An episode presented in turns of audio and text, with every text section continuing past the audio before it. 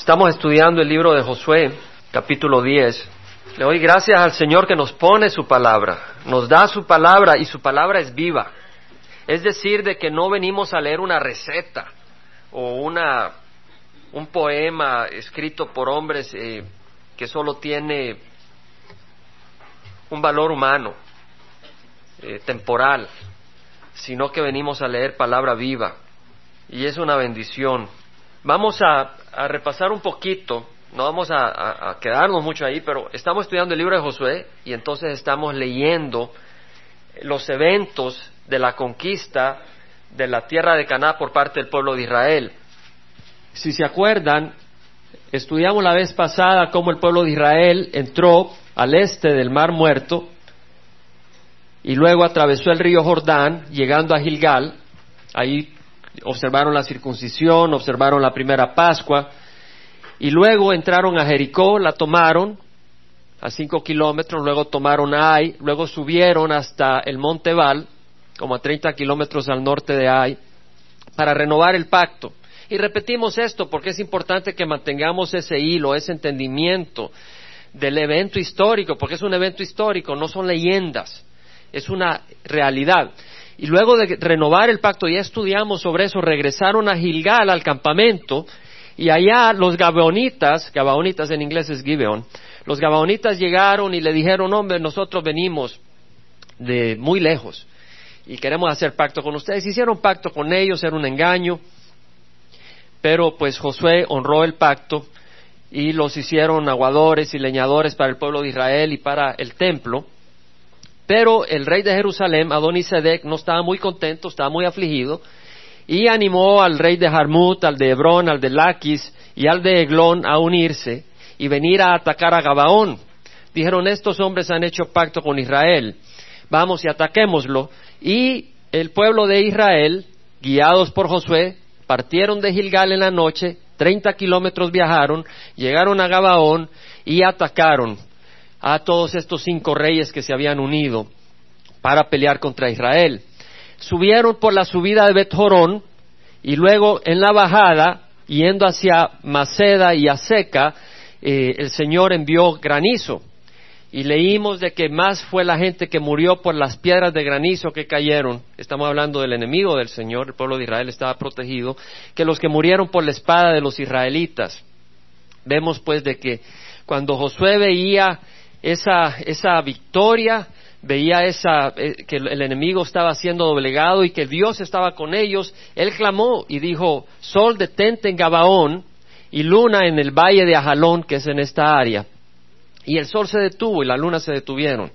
Y vimos que era una oración de fe, una poderosa oración de fe, y de esa manera el pueblo de Israel siguió destruyendo por 24 horas más. Imagínense, se detuvo el día 24 horas, increíble, es un acto poderoso de nuestro Señor. Y vimos la, la fe de, Josué, que no lo hizo en secreto, sino que lo dijo en presencia de Israel. Fue un, fue un hombre que habló con fe. Ahora estas cosas no están escritas simplemente para que admiremos a estos hombres, sino para que emulemos, para que aprendamos, para que sigamos en los pasos de estos hombres de fe. Empezamos a hablar un poco de la fe. Y el Señor me puso en el corazón seguir hablando sobre la fe. Y vamos a, partir del versículo 16, porque es ahí donde nos quedamos, llegamos al 15, donde dice que entonces Josué y todo Israel con él volvió al campamento en Gilgal. O sea, después de haber derrotado.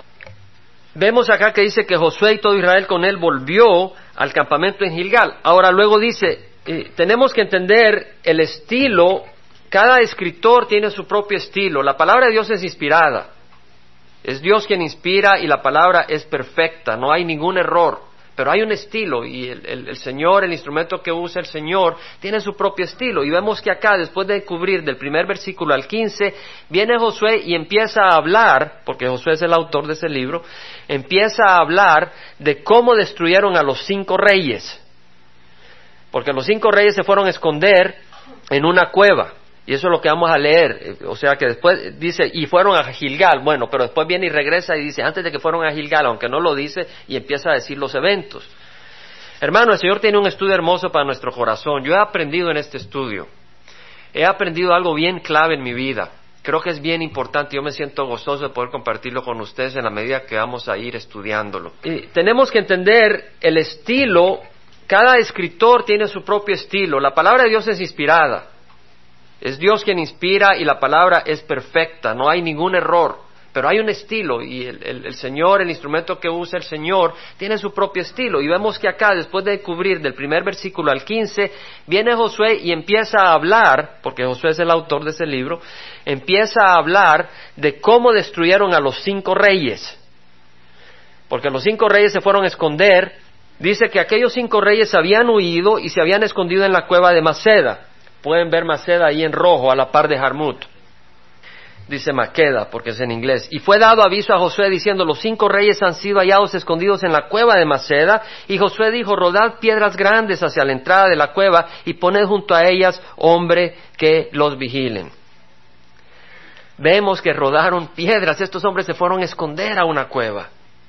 Se fueron a buscar refugio a una cueva. Pero esa cueva, ese refugio fue una trampa. Porque ahí le pusieron piedras y ya no podían salir. Y sabes qué, y esto, este pensamiento me vino en la mañana y no es el pensamiento principal del estudio, pero me, me parece interesantísimo que muchas veces nosotros hemos sido lastimados de niños, o hemos sido lastimados de adulto, o hemos sido despreciados, o esto o lo otro, y empezamos a buscar refugio en nuestras propias cuevas, pero no en el Señor. Y ese refugio puede ser las drogas. Pero es una cueva que es una trampa. Porque esta cueva fue una cueva mortal para estos cinco reyes. Fue una trampa mortal. Este refugio fue un refugio mortal. Unos buscan refugio en el adulterio. Y se convierte en una cueva mortal. Ellos creían que habían hallado refugio. Ellos creían que estaban escondidos. Otros buscan refugio en el alcohol, otros en el trabajo, muchos problemas y lo que quieren hacer es distraerse, cubrir su mente para poder tener sanidad mental. Y trabajan y trabajan y trabajan sin parar. Pero ese refugio no da paz a tu corazón. Se vuelve un ídolo. Bueno, vemos entonces de que estos reyes se habían metido en la cueva, les rodaron piedras y Versículo 19 dice, pero vosotros no os quedéis ahí, perseguid a vuestros enemigos y atacadlos por la retaguardia, no les permitáis entrar en sus ciudades porque Jehová vuestro Dios los ha entregado en vuestras manos. En otras palabras, estos enemigos, a destruirlos, sigan adelante, estos reyes van a quedar en las cuevas, pero nosotros vamos a buscar al enemigo por donde esté, a matarlo. Y Sucedió que cuando Josué y los hijos de Israel terminaron de herirlos con gran matanza hasta que fueron destruidos y que los sobrevivientes que de ellos quedaron habían entrado en las ciudades fortificadas, habían algunos que se colaron. Habían algunos que lograron escapar de los israelitas y entraron en las ciudades de donde venían, de Eglón, de Debir. Ahí están las ciudades de eh, Jarmut, Jerusalén, Hebrón, Eglón, Laquish, de esa ciudad habían logrado escapar y entrar a sus ciudades fortificadas. Todo el pueblo volvió en paz al campamento y a Josué en Maceda. Ahí estaba la cueva. Nadie profirió palabra alguna contra ninguno de los hijos de Israel. Nadie dijo, bueno, ¿y tú por qué no corriste más? Bueno, ¿por qué tú no hiciste esto? O sea que el pueblo estaba unido en la batalla. Había una unidad preciosa. Qué hermoso, ¿verdad? Cuando el pueblo está unido. Y tenemos que mantener esa unidad. Hay que pelear contra la división. La división es natural en la carne. La carne tiende a traer división. La unidad no es fruto de la carne. La unidad es fruto del Espíritu. Tenemos que luchar contra toda tendencia de división en nuestra carne, hermanos. Personal, en nuestro hogar y dentro de la congregación.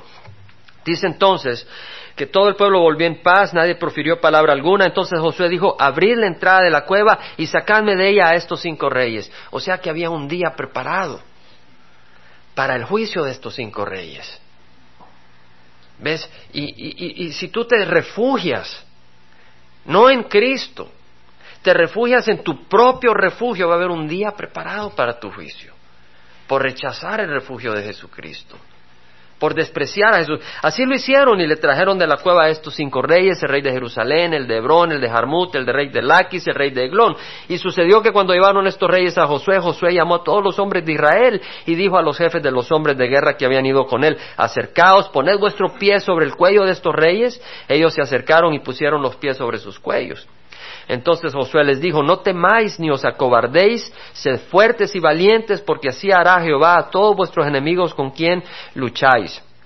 En otras palabras, sed fuertes, sed valientes, no os acobardéis. El Señor nos dice a nosotros como pueblo, no seamos cobardes ante las dificultades, no seamos cobardes ante los obstáculos. ¿Verdad? Entonces no pongamos los ojos en las circunstancias. A veces uno dice, vamos a hacer esto. Ah, no, pero mucho obstáculo. El Señor dice, no seas cobarde. Camina con fe. Sé fuerte, sé valiente. Yo estoy contigo, dice el Señor. Y dice que después Josué los hirió, les dio muerte y los colgó de cinco árboles y quedaron colgados de los árboles hasta la tarde. Y sucedió que a la hora de la puesta del sol Josué dio órdenes y los bajaron de los árboles y los echaron en la cueva donde se habían escondido. Y sobre la roca de la cueva pusieron grandes piedras que permanecen hasta el día de hoy. Y vamos a enseñar eso en otra oportunidad, porque aquí hay una enseñanza. Y aquel día Josué conquistó a Maceda y la hirió a filo de espada junto con su rey, la destruyó por completo con todas las personas que habían en ella, no dejó ningún sobreviviente e hizo con el rey de Maceda como había hecho con el rey de Jericó. Del versículo 29 al 43 vamos a leer de que después empezaron a seguir a las ciudades fortificadas y a destruir las ciudades fortificadas. Vamos a ir rápido acá.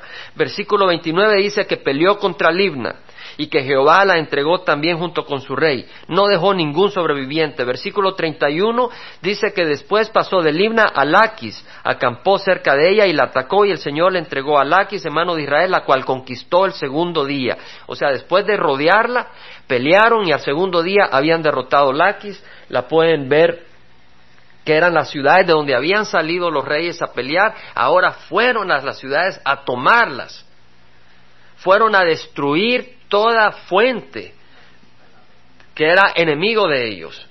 ¿Verdad? En el versículo 33 leemos de que Geser, más arriba lo ven rodeado de verde, la ciudad de Geser, desde Geser dijo, ah, está, está, está fregada la cosa, está, está malo esto, tenemos que bajar y pelear. Entonces Geser bajó a pelear, a ayudar a Laquis y Josué lo derrotó a él y a su pueblo hasta no dejar sobreviviente alguno versículo 35, leemos que después habían pasado a Eglón, acamparon contra Eglón y en el versículo 35 dice que la conquistaron. Eglón a Hebrón y pelearon contra ella y también conquistaron Hebrón en versículo 37. Versículo 38, después Josué y todo Israel con él se volvió contra Debir y peleó contra ella. Versículo 39, la conquistó, con su rey y todas sus ciudades, hiriéndolas a filo de espada. No dejó sobreviviente alguno. Hirió pues José toda la tierra, la región montañosa, el Negev, la tierra baja y las laderas y todos sus reyes. No dejó ningún sobreviviente, sino que destruyó por completo a todo el que tenía vida, tal como Jehová Dios de Israel había mandado. Josué los hirió desde Cades Barnea hasta Gaza. Cades Barnea era el área donde se habían acobardado 40 años atrás. Hasta Gaza. Gaza es en la zona de los filisteos, en la zona costera, y todo el territorio de Gosén, al sur hasta Gabaón. A todos estos reyes y sus territorios los capturó Josué de una vez porque Jehová Dios de Israel combatía por Israel. Recordemos, es el Señor que va a combatir con nosotros, por nosotros. Esa es una promesa del Señor. Esa es una promesa del Señor, hermanos. Y el Señor se honra cuando creemos en sus promesas. Y volvió Josué y todo Israel con él al campamento en Gilgal. O sea que en el versículo 15 que decía que volvió al campamento en Gilgal, vuelve ahora a repetir, es decir, como que va a ese punto y empieza a ampliar cómo habían hecho esa derrota de los reyes y vuelve a, compartir hasta que llegaron al campamento en Gilgal. Pueden leerlo con más detalle. Me encantaría leerlo con más detalle, pero realmente eh, quisiera que eh, adelantáramos parte de la enseñanza y, y no quedarnos únicamente en que derrotó, derrotó, derrotó, aunque gloria al Señor, aunque eso ya tiene un mensaje en sí la conquista del pueblo del Señor. Ahora, este es, este es el punto. La fe es un don de Dios, amén. Un don de Dios quiere decir que es un regalo de Dios. Entonces tú dices, yo no camino por fe porque no tengo un regalo grande. Dios me dio un regalo pequeño. Yo camino por fe porque tengo un regalo grande. ¿Será cierto? La fe es un don de Dios, pero no solo depende de Dios. Este es el tema que quiero compartir hoy. Y vamos a elaborar en esto, y no vamos a poder terminar ahora. Realmente cuando empecé a escarbar y a profundizar en esto, yo me empecé a gozar algunas áreas que empecé a ver que son tan importantes, porque verdad que queremos ser hombres de fe, mujeres de fe, queremos ser personas de fe, porque sabemos que la fe abraza promesas, obtiene promesas, obtiene la aprobación de Dios, pero no somos como debemos de ser hombres, mujeres de fe. La buena noticia es que hay una manera para que seamos hombres y mujeres de fe. No todo depende de Dios. Si todo dependiera de Dios, entonces culpamos a Dios cuando fallamos. Pero no, también depende de nosotros. La fe es un don de Dios, pero no solo depende de Dios. Vamos a ir a Marcos y vamos a empezar, no vamos a poder terminar. Pero yo les invito a que me acompañen en este estudio que el Señor nos da. Vamos a Marcos después de Mateo, antes de Lucas. Marcos capítulo 16, versículo 9 al 14. Esta es la resurrección de Jesucristo. Dice la palabra del Señor que después de haber resucitado, pueden tomar la referencia porque voy a ir rápido, hermanos. Porque hay mucho que cubrir, no lo vamos a terminar hoy, no deseo terminarlo hoy porque si no vamos a tener que acelerarlo muy rápido. Quiero que vayamos saboreando y aprendiendo, pero también quiero movernos, que nos movamos. En versículo 9 Jesús había resucitado y Marco 16 dice, después de haber resucitado, muy temprano, el primer día de la semana, Jesús se apareció primero a María Magdalena, de la que había echado fuera siete demonios. Y ella se fue y se lo comunicó a los que habían estado con él. ¿Quiénes eran ellos? ¿Quiénes eran? Los discípulos. Se lo comunicó a los discípulos, a los apóstoles, que estaban lamentándose y llorando cuando ellos oyeron que él estaba vivo y que ella le había visto. ¿Qué dice la palabra del Señor? No le creyeron. La mía dice, se negaron a creerlo. No lo creyeron. Ahora tú dices, bueno, Dios no les dio fe para creerlo, ¿verdad? Porque la fe es un don de Dios. Amén. Uno puede decir eso, pero no es así. Por eso tenemos que estudiar todo el consejo de las escrituras. Si tú agarras la palabra del Señor fuera de contexto, tú sales con doctrinas raras. Y hay mucha doctrina rara. Y la palabra del Señor dice que en los últimos días aumentará el engaño y la confusión. Por eso Pablo le dice a Timoteo, predica la palabra fuera de tiempo y fuera de tiempo. ¿Verdad? Porque vendrá tiempo cuando no soportarán la sana doctrina sino que teniendo comezón de oídos acumularán maestros para sí, ¿verdad? Para oír las cosas que tienen deseo de oír. Pero no debe ser así con nosotros, amén. Queremos entender, queremos la sana doctrina. Vemos acá entonces de que se y vamos a sacar una doctrina importante para nuestra fe, para nuestra vida, nuestra salud espiritual. Vemos que se negaron a creerlo. Bueno, versículo 12 dice, después de esto se apareció en forma distinta a quiénes? a dos de ellos. Estos son los discípulos de dónde? De Maús. Se le apareció a los dos discípulos de Maús cuando iban de camino al campo y estos fueron y se lo comunicaron a los demás, pero a ellos tampoco les creyeron. Incredulidad. Uno dice, bueno, pero no tenían la medida de fe. Vamos a seguir. Después se apareció a los once mismos cuando estaban sentados a la mesa y los reprendió por su incredulidad y dureza de corazón, porque no habían creído en lo que habían a los que le habían visto resucitado. El punto acá es que el Señor los reprendió. Yo te hago una pregunta, ¿tú reprendes a tu perrito porque no vuela? ¡Vuela! Y lo golpeas y le tiras patadas. No, porque no tiene, ese, no, no tiene esa habilidad, ¿cierto? Tú reprendes a tu hijo de seis años. Bueno, y no agarraste la llave del carro y me trajiste leche. No, cuando ves que se sube al carro con las llaves, corres a quitarle las llaves. No lo vas a reprender por eso. Pero si tu hijo de diez años, en vez de hacer la tarea, se sentó a ver televisión, tú lo reprendes. ¿Por qué?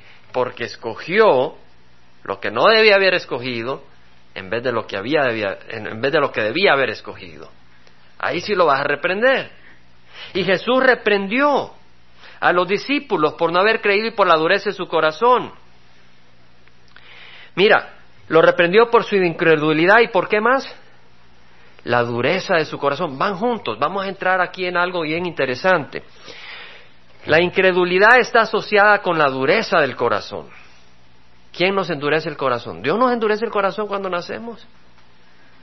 Hay un momento en que te puede endurecer el corazón. Se lo hizo a Faraón. Proverbios 18:23 dice, el pobre habla suplicando, pero el rico responde con dureza.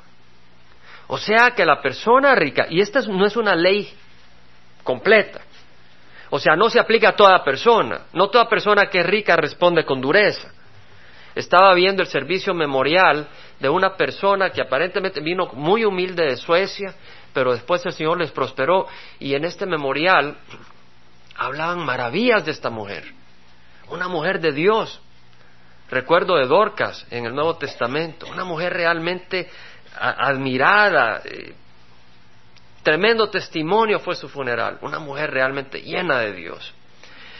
Pero vemos acá que dice el proverbio, que el rico responde con dureza, o sea, que las riquezas pueden cautivar al hombre. De manera que el hombre empieza a poner su corazón en ellas. De manera de que el hombre empieza a endurecerse hacia otros, porque está teniendo su corazón enamorado con las riquezas. De manera de que el hombre enamorado con las riquezas no pone los ojos de su corazón al Señor. O sea, su corazón se está endureciendo por las riquezas. Vemos de que las riquezas pueden endurecer el corazón del hombre. Amén. ¿Lo leemos acá o no? Pero si crees que solo es un versículo el que te estoy trayendo, no es cierto. En Santiago capítulo 2 versículo 5 dice, hermanos míos, amados, escuchad. ¿No escogió Dios a los pobres de este mundo para ser ricos en qué? En fe. ¿De qué estamos hablando? De la fe. Y dice, no escogió Dios a los pobres de este mundo para ser ricos en fe y herederos del reino que Él prometió a los que le aman. O sea que muchas veces los ricos aman las riquezas, pero muchas veces el pobre, no teniendo cosas materiales en este mundo, y no teniendo aspiración a cosas materiales en este mundo, pone su esperanza en el Señor. Es como Pablo habla de la viuda que pone su esperanza y dependencia del Señor. Y así muchas veces el pobre pone su esperanza y dependencia en el Señor y al hacerlo Él va creciendo en la fe. Y dice el Señor, no escogió Dios a los pobres en este mundo para ser ricos en fe. Está hablando de pobres materiales. Tú dices, bueno, todavía no estoy convencido. Bueno, vea primera Timoteo 6, 9 al 10, pónalo como referencia. Dice el Señor, pero los que quieren enriquecerse, fíjate bien, no estoy diciendo que los que quieren comprarle leche a sus hijos, o los que necesitan un carro y para movilizarse quieren comprar un carro, o quieren comprar una casa para poder eh, no tener que estar pagando renta y pues poder eh, cubrir sus necesidades de techo. No tiene nada de malo. Pero estamos hablando de más allá que eso. Dice, los que quieren enriquecerse, y hermanos, tú vas manejando y ves carros, bueno, yo, nosotros vivimos en Athens, Georgia, y primero vinimos a California, y cuando fuimos a Athens, Georgia, allá en el 82, nunca se me olvida, los carros miraban todos descuarrachados en Athens, fue un pueblito pequeño, y pues California, pues mucho carro último modelo. Aquí la gente a veces cambia carro cada año. ¿Verdad? Y, recuerdo cuando fuimos a Georgia el, impacto eh, que me causó. ¿Por qué me pasé a hablar de carros? Y recuerdo, porque cuando tú estás acá, eh, hay una presión que ropa, que carros, que casas. O sea, si tienes una casa, casa de tres cuartos, quieres una casa de diez cuartos. Es cierto. Y si te compraste un carro, no tiene nada malo comprarte un carro, pero te compraste un carro y de repente ves un Mercedes. Y ya te, te, empiezas, a, empiezas a codiciar el Mercedes. O sea, cuidado. Entonces mira lo que dice 1 Timoteo. Los que quieren enriquecerse caen en tentación y lazo y en muchos deseos necios y dañosos que hunden a los hombres en la ruina y en la perdición. Porque una raíz de todo tipo de mal es el amor al dinero, dice el amor al dinero. El dinero no. Tú puedes usarlo, tú puedes usarlo bien, pero el amor al dinero es peligroso. Si el dinero fuera malo, no haríamos colecta de dinero. ¿Cierto? Pero el dinero en las manos de las cosas del Señor es santo. Usted sabía que el dinero puede ser santo. ¿Qué quiere decir santo? Separado. Separado a Dios. Entonces, si tú lo pones para la, para Señor, es separado a Dios, es santo. Mira, la, porque una raíz de todo tipo de mal es el amor al dinero, por el cual, codiciándolos, algunos se extraviaron de la fe. ¿Te das cuenta? Y se torturaron con muchos dolores. Estamos viendo de que el dinero puede endurecer tu corazón, ¿verdad? Y al endurecer de tu corazón, ¿qué es lo que dijo el Señor Jesucristo? Incrédulos, duros de corazón. Hay cosas que pueden endurecer tu corazón que como fruto viene la incredulidad. Tú no vas a decir, ah, es que Dios no me dio fe. No, te dio fe, pero tú empezaste a codiciar otras cosas y seguiste corriendo tras esas cosas y te terminaron endureciendo el corazón y disminuyendo tu fe. Y lo mismo que se aplica para el dinero lo puedes aplicar para el poder. Tú empiezas a, codiciar el poder y de repente estás tras tener más poder y más influencia y tu corazón se empieza a endurecer. Porque no estás buscando al Señor, sino que estás buscando tú estar en control. O empiezas a buscar ah, la fama o empiezas a buscar placeres, ¿cierto? De manera que lo único que tienes en tu mente es el placer. Ah, nos vamos a echar unas cervezas, vamos a llevar cinco chicas. Bueno, si eres mujer vas a llevar tres hombres que te lleven flores y de todo. Y después se maten, el más fuerte te queda. En Hebreos 11, 24, 25 dice, por la fe Moisés cuando era ya grande, rehusó ser llamado hijo del faraón, hijo de la hija del faraón, escogiendo antes ser maltratado con el pueblo de Dios que gozar los placeres temporales del pecado. ¿Verdad que hablamos de escoger? Hermano, no estamos predicando en contra del dinero, estamos predicando en contra del amor al dinero, pero no solo en contra del amor al dinero, en contra del amor a, aquello que no es del Señor. Y vamos a seguir porque este no es el punto principal. Este es uno de los puntos dentro de nuestra enseñanza de que la incredulidad está asociada con la dureza del corazón. Y la dureza del corazón es endurecido por muchos factores. Entonces tenemos el ejemplo de Moisés. Él no fue esclavo de las riquezas. Amén. Él creció en, la casa del faraón. Era, eh, él rehusó ser llamado hijo de la hija del faraón porque escogió. ¿Cuál es la palabra clave? Escogió. Tenía libertad de actuar con la fe que había recibido del Señor, de escoger las cosas de Dios o las del mundo. Pero él escogió ser maltratado con el pueblo de Dios antes que obedecer los placeres temporales del pecado. Hay placer en el pecado. ¿Quién pecaría si no hubiera placer? Pero el placer es, ¿qué dice la palabra del Señor? Temporal. Entonces, Él escogió ser maltratado con el pueblo de Dios en lugar de gozar los placeres temporales del pecado. Era un hombre de fe porque Él no dejó que su corazón se endureciera con las riquezas, los placeres de Egipto. Y nosotros podemos tener fe viva y fuerte al no dejar que nuestro corazón se endurezca con las cosas de Egipto, con las cosas del mundo. En 1 Timoteo 6:11, como referencia, Pablo le dice a Timoteo, pero tú, hombre de Dios, Huye de estas cosas. Ha estado hablando de las riquezas. 1 Timoteo 6, 9, y 10, de los que quieren enriquecerse, caen en tentación y lazo. Ha estado hablando de eso. En el versículo 11 dice, pero tú, hombre de Dios, huye de estas cosas y sigue la justicia. O sea, busca la rectitud. O sea, que podemos hacer algo. Sigue la justicia, la piedad, es decir, el carácter de un hombre de Dios. Busca tener el carácter de una mujer de Dios. Busca la justicia. Busca la piedad. ¿Qué más dice? La fe. O sea que huye del amor a las cosas materiales Huye. ¿Qué quiere decir huir? Alejarse. ¿Por qué? Porque hay una tendencia. La carne es atraída.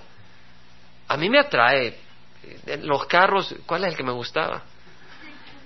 El, el ¿cómo es que se llama? Ese uno deportivo. Ya se me olvidó gracias al Señor. El jaguar, el jaguar. ¿Por qué me acordé? El jaguar me gustaba. Yo no sé por qué me gustaba. Yo creo que por el leoncito o el tigre. Pero el Señor dice, huye de estas cosas. Y sigue la justicia, la piedad, la fe, el amor, la, la perseverancia, la amabilidad. O sea que podemos huir y seguir la fe. Seguir la fe no es seguir a alguien, es acrecentar en la fe. Podemos acrecentar en la fe. Josué acrecentó en la fe. Yo no creo que el primer día dijo voy a tener el poder de decirle al sol, párate, párate sol. Él obviamente creció en la fe. Y nosotros tenemos a Josué como ejemplo para crecer en la fe. Entonces hagamos las cosas, si queremos tener las victorias que tuvo Josué, hagamos las cosas que necesitamos hacer para tener esa fe. En Gálatas 5, 16, 17 dice, andad por el Espíritu y no cumpliréis el deseo de la carne, pues el deseo de la carne es contra el Espíritu. Y el del Espíritu es contra la carne, pues ellos se oponen el uno al otro de manera que no hagáis, no podáis hacer lo que deseáis. O sea, de que hay un deseo en la carne que nos está empujando constantemente. ¿Cierto? La, carne no es de la fe. Las cosas de la carne no son de la fe, son de la vista, del placer, de lo de hoy, de este mundo, de lo temporal. Lo del espíritu es lo de eterno, lo que es verdad, lo que no es engañoso. Entonces dice el Señor que hay una carne que está luchando contra tu espíritu. Entonces, ¿qué pasa si tú cedes a la carne? ¿Qué le va a hacer a tu corazón? cuando tú cedes a los placeres, cuando tú cedes al impulso de la carne, ¿qué le va a pasar? Se va a endurecer. Y si se va a endurecer, ¿va a ser más fácil seguir al Señor o va a ser más difícil? Más difícil. Por eso, si tú tienes sabiduría para oír la voz del Señor, obedece. Porque si no se te endura. El miércoles pasado estuvimos estudiando sobre la blasfemia del Espíritu Santo. Y Podemos hablar sobre eso, pero no va a ser el tema de este estudio, pero ten cuidado, porque si tu corazón se va endureciendo, vas a llegar a ese punto, donde ya no hay punto de regreso. Y lo único que te espera es la destrucción eterna, pero el Señor no quiere eso, el Señor tiene una mejor esperanza para nosotros. Vamos a ir a, a Mateo 17, 17 y 21 y vamos a empezar un concepto adicional. Hablamos del endurecimiento del corazón, amén, y que está relacionado con la falta de fe. En Mateo 17, versículo 14, leemos cuando el Señor sana a un muchacho epiléptico, que él realmente estaba endemoniado y acababa de venir del monte de la transfiguración con Juan y con Pedro y con Santiago. Y pues dice que cuando llegaron a la multitud se le acercó un hombre arrodillándose, le dijo, Señor, ten misericordia de mi hijo, es epiléptico, sufre terriblemente, muchas veces cae en el fuego y muchas veces en el agua. Eso es lo que hace Satanás. Interesante que lo tire en el fuego y en el agua. El Señor nos bautiza con el, el, agua de su palabra, con el fuego del Espíritu, y Satanás con el fuego destructor y con el agua que te ahoga. Siempre busca equivalentes, Satanás. Y, lo traje a tus discípulos y ellos no pudieron curarlo. ¿Será que Dios no les había dado la medida de fe? Hermanos, yo espero, honestamente yo espero que después de este estudio nosotros caminemos con más fe. Porque yo creo que el Señor quiere que caminemos con más fe. El Señor no quiere que nos quedemos cómodos y que estemos satisfechos con, el, con poca medida de fe que estamos ejerciendo. Dice entonces que respondió Jesús y dijo, oh generación incrédula y perversa, vuelve a asociar la incredulidad con qué el Señor acá, con la perversidad. Al principio con la dureza de corazón, acá con la perversidad. Pero la dureza de corazón, ¿de qué vino, hermanos? Era perversidad. La dureza de corazón era perversidad porque era el amor hacia las riquezas. Y eso es perversidad. Porque nuestro amor hacia quién debe ser. Acuérdate que el Señor llama a los que aman las riquezas idólatras. Y la idolatría es un error o es perversidad. Es perversidad. Entonces vemos que estamos viendo que es una armonía de concepto. Y vemos que acá dice, oh generación incrédula y perversa, ¿hasta cuándo estaré con vosotros? ¿Hasta cuándo os tendré que soportar? Tráemelo acá. Y Jesús lo reprendió y el demonio salió de él y el muchacho quedó curado desde aquel momento. Los discípulos llegando a Jesús en privado dijeron, ¿por qué nosotros no pudimos expulsarlo? Vemos que Jesús no destruye a sus discípulos cuando fallan. Amén. Sino que los instruye. Esa es nuestra esperanza. El Señor nos instruye. Y Él les dijo, por vuestra poca fe. Porque en verdad os digo que si tenéis fe como un grano de mostaza, diréis a este monte, pásate de aquí a allá y se pasará y nada os será imposible. Versículo 21, pero esta clase no sale sino con oración y ayuno.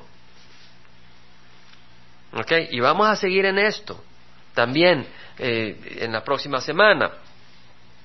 El punto que quiero eh, traer a nuestra mente, a nuestro corazón, es de que Jesús asocia la incredulidad con la maldad, con el pecado. Ahora, hermanos, ese pecado se lava en la oración y el ayuno.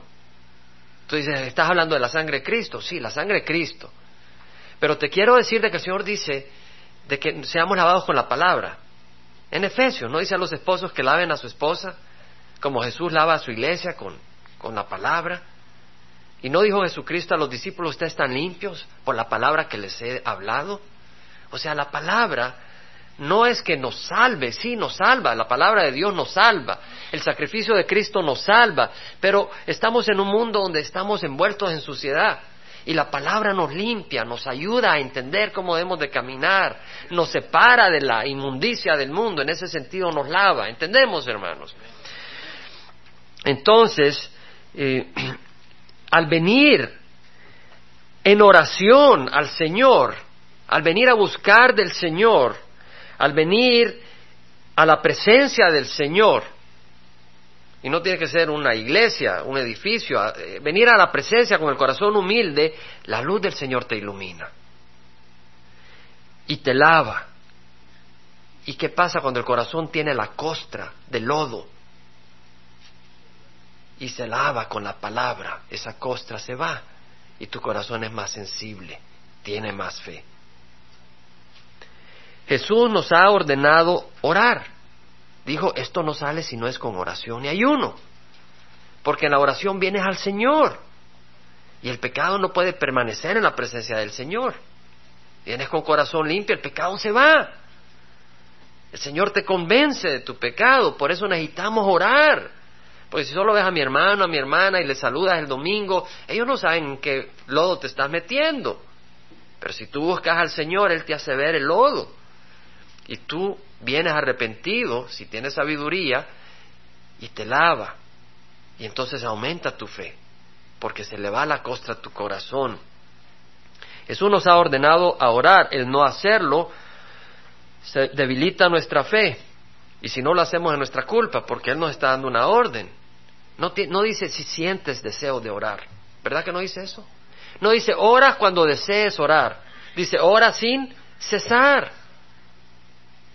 Ora sin cesar. Y hay una lucha constante para que no ores. Hay una lucha porque dice, no, pero tengo que hacer esto.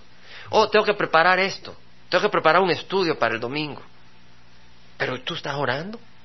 Tengo que preparar un estudio para el miércoles. O tengo que preparar el material para los estudiantes de la escuela bíblica o tengo que preparar el, el cassette. Pero estás haciendo cosas espirituales, ok, pero tú estás orando. Estás teniendo tiempo en oración. Y esa es una de las áreas que más batalla el cristiano, es una de las áreas que más eh, ataca a Satanás. Porque si te aleja de la presencia del Señor, se te empieza a, a descubrir una costra en el corazón, no te das cuenta de tus actitudes pecadoras, y luego empiezas a perder fe y empiezas a contagiar a la congregación con duda, como hicieron los diez de los doce que fueron a la tierra prometida y vinieron con un escándalo. En Lucas 18, Lucas 18, versículo 1 al 8, Y en, aquí vamos a terminar el estudio de hoy, pero sigue, porque hay más enseñanzas sobre la fe que creo que el Señor quiere que nosotros abracemos para ser una congregación de fe. Amén. Porque el Señor nos ha llamado a ser una congregación de fe, una congregación de amor, una congregación de fe. No podemos decir queremos ser una congregación de fe y no ser de amor. ¿Verdad? Hemos orado, usted puede ver los versículos que tenemos ahí, esos dos versículos tan importantes en nuestro boletín sobre el amor. Y que el Señor nos dio uno de ellos eh, a través de un sueño con nuestra hermana María, y fue profético, porque sabíamos que fue así, porque estábamos orando por amor. Y el Señor le puso ese, ese sueño con ese versículo y María ni sabía qué quería decir ese versículo y lo leímos el miércoles. Y vimos, wow, cuando nos dimos cuenta que era el Señor, o sea, no hay duda. Y queremos seguir en amor y queremos aumentar en amor. Yo quiero aumentar en amor, realmente. Y yo quiero que cada uno de nosotros aumente en amor, pero no nos olvidemos de la fe, porque es necesaria la fe. Necesitamos la fe también. Acá dice que Jesús le refería a una parábola para enseñarles que ellos deberían orar. ¿Cuándo? Siempre. En siempre, en todo tiempo. Y no desfallecer. Tenemos que hacerle esfuerzo, hermanos. Los miércoles nos reunimos para orar. Estudiamos la palabra porque es necesario. Yo siento la necesidad de estudiar la palabra. Creo que el domingo, pues está bien, gloria al Señor, pero queremos un día más durante la semana para enseñar la palabra. ¿Por qué? Porque queremos que salgan más maestros que estén bien nutridos de la palabra del Señor. Ayer estaba compartiendo con un grupo de estudiantes y les decía, ¿sabe qué? No hay tiempo para establecer iglesia, iglesia, iglesia, iglesia. Se necesitan empezar estudios bíblicos en donde hayan casas abiertas. Y de ahí, si el Señor levanta iglesias ahí, gloria al Señor, pues se necesitan empezar estudios bíblicos en todas áreas porque el pueblo de Dios, el pueblo hispano, muere por falta de conocimiento. El pueblo hispano está desnutrido no conocen la palabra del Señor. Muchos vienen al Señor a través del mensaje evangelístico, pero luego llegan a las iglesias y muchas iglesias el énfasis son las emociones y el mensaje evangelístico vez tras vez, tras vez, tras vez y los bebés no pueden crecer porque no son alimentados con carne. Y tenemos que crecer y se necesita que nosotros conozcamos, por eso enseñamos la palabra del Señor, por eso yo le dedico al Señor con, con gozo y es mi amado estudiar y enseñar la palabra del Señor, porque sé que es necesaria. Y esa es una herencia que hemos recibido en Calvary Chapel. Pastor Chuck decía que él pasó 16 años yendo de iglesia a iglesia cuando era miembro de, la, de una denominación y duraba dos años en su pastorado y luego iba a otro pueblo, a otra ciudad, a otro lugar y otra iglesia dos años y después iba a otra iglesia dos años y decía, pero su frustración es que las ovejas no crecían, no maduraban y se frustraba por eso. Y luego dijo, después me di cuenta que la culpa era mía, dijo. La culpa era mía porque solo les daba mensaje evangelístico. Entonces eran bebés que no podían crecer.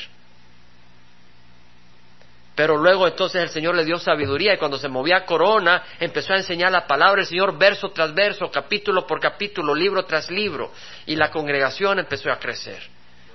Y después el Señor lo llevó a Costa Mesa y empezó una gran obra y ahora nosotros somos discípulos de Cristo Jesús a través de esa enseñanza y ese entendimiento, de ser nutridos con la palabra del Señor. Entonces nuestro deseo es que salgan muchos estudios bíblicos a todos lugares, hermanos que nosotros aprendamos la palabra del Señor, que, no, que hermanos, la visión es grande. La idea no es de decir, ok, vamos a ir a misa, o como le llames, porque no es el título lo que importa. La idea es, vamos a ir a aprender, a conocer del Señor y luego tener amor suficiente para decir, yo quiero que otros tengan lo que yo estoy recibiendo y que no se ahoguen. Y esa es mi oración, que el Señor nos dé ese amor y que levante muchos. Yo me doy gozo que, en Piru, me decía alguien que le decían Piru, pero acá le decimos Piru, me dice Raimundo, que en Piru ya hay un estudio bíblico que se está llevando a cabo y que hay dos hermanos que están yendo. Y entonces ya hay una familia que está siendo nutrida y que se está animando. Y estaba hablando con el pastor de Calvary Chapel en, en Concord, porque allá está nuestro hermano Tino. Le digo, hermano, empiece un estudio bíblico en español o que le traduzcan a usted. Y lo animaba para que empezara. ¿Por qué? Porque no hay espacio, no hay tiempo. Y se necesitan estudios bíblicos en todo lugar. Así que hermano, abre tu corazón al Señor. Y dice, Señor, Dame entendimiento, dame sabiduría para conocer más de tu palabra y abrir mi casa y poder enseñar tu palabra acá o que alguien enseñe tu palabra acá. Dice entonces de que había en aquella ciudad una viuda, la cual venía a él constantemente diciendo, hazme justicia.